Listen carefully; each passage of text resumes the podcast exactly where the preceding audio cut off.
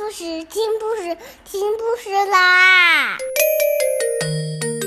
重要的事情说三遍，小屁哒啦啦，明天见！快来听故事吧！Hello everyone, today I'll show you one little story. The name is Cherry Blossom Cat. Chapter 1 Tabitha was a traveling cat. She was always on the move. She was always looking for new places to go and new people to see. One day, Tabitha got on a plane without anyone seeing her and went all the way to Japan. In Japan lived an old lady called Mrs. Koyama. She had a beautiful garden with lots of lovely plants. But the one she loved best of all was a cherry blossom tree. The tree was very old and it had beautiful pink blossoms. One day, Mrs. Koyama was in her garden when she heard noise. She looked in the herb garden. Nothing there. She looked in the vegetable garden. Nothing there. Then she heard the noise again. It was coming from the cherry blossom tree. There behind the tree, Mrs. Konya Koyama saw Tabitha. Tabitha had hurt her paw. She had cut it on some glass in the street outside Mrs. Koyama's house. Meow, went Tabitha when she saw Mrs. Koyama. Thing, said Mrs. Koyama when she saw Tabitha. Does it hurt? Meow, went Tabitha again. Very carefully, Mrs. Koyama picked Tabitha up and took her into her house. She put Tabitha down on the kitchen table. Then she got some cotton wool and a little bowl of warm water. Mrs. Koyama cleaned Tabitha's paw but put some cream on it and then she put a bandage on it. Next, Mrs. Koyama made Tabitha bed out of the cardboard box. Now you must sleep, she said, and she turned off the light. Tabitha was very tired. She had walked a long way that day and soon she was fast asleep.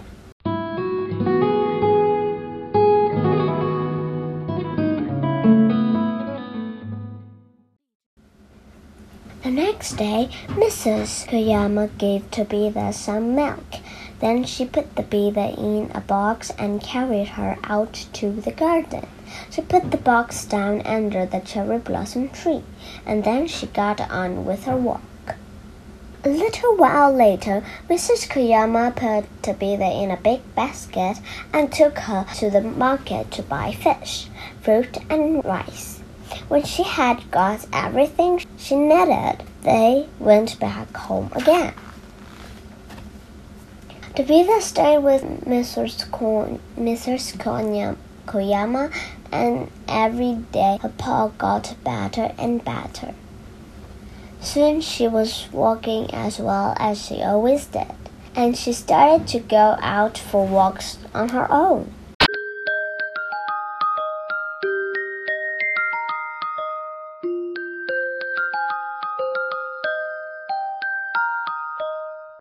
Chapter 2 One day, when Tabitha came back from one of her walks, she could not see Mrs. Koyama out in the garden.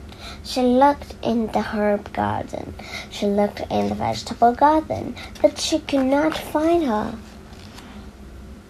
Then Tabitha heard a noise. Ran into the house, and there she saw Mrs. Koyama on the kitchen floor. Tabitha ran over to her. Meow, she went, but Mrs. Koyama's eyes were shut and she did not move. Tabitha saw a stool on its side. Mrs. Koyama must have fallen off the stool. Tabitha ran out of the house to get some help.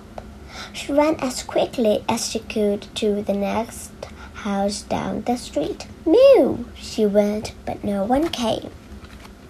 Then Tabitha ran on to the next house. Mew, mew, she went as loudly as she could, but still no one came.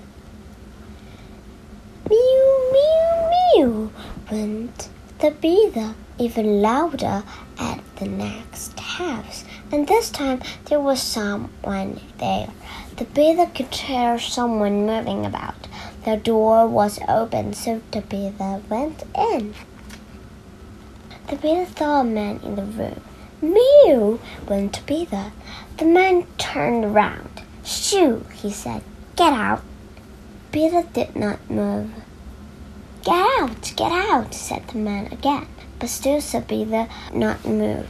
Then Tabitha saw a gold ring on the table. She jumped up, picked up the ring, and ran out of the house in her mouth. Tabitha ran down the road, and the man chased after her. Come back! Put that down, you bad cat! he shouted. But Tabitha went on running all the way back to Mrs. Koyama's house. She ran back into the kitchen and put the ring down next to Mrs. Koyama. Just then, the man ran into the kitchen and saw Mrs. Koyama on the floor. He forgot all about his ring and went over to the phone to call for an ambulance. Soon, the ambulance came and took Mrs. Koyama away. When she had gone, Tabitha picked up the ring and gave it back to the man. Thank you, said the man. What a clever cat you are. You can come and stay with the, me while Mrs. Koyama is away.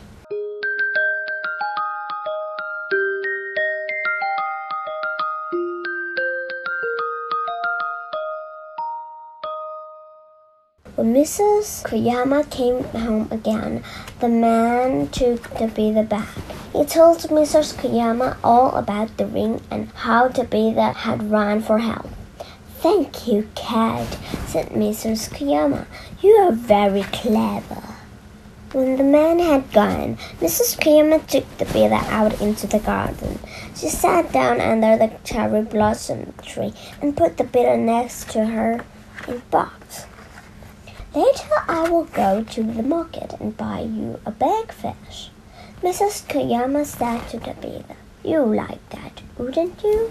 But when Mrs. Koyama looked out, Tabitha had gone. She never stayed in one place for long because Tabitha was a traveling cat. Thank you, everybody. Today we'll just read here. Good night. Have a good dream. Today's question: If you will plant um plant what would you plant? A cherry blossom or something else?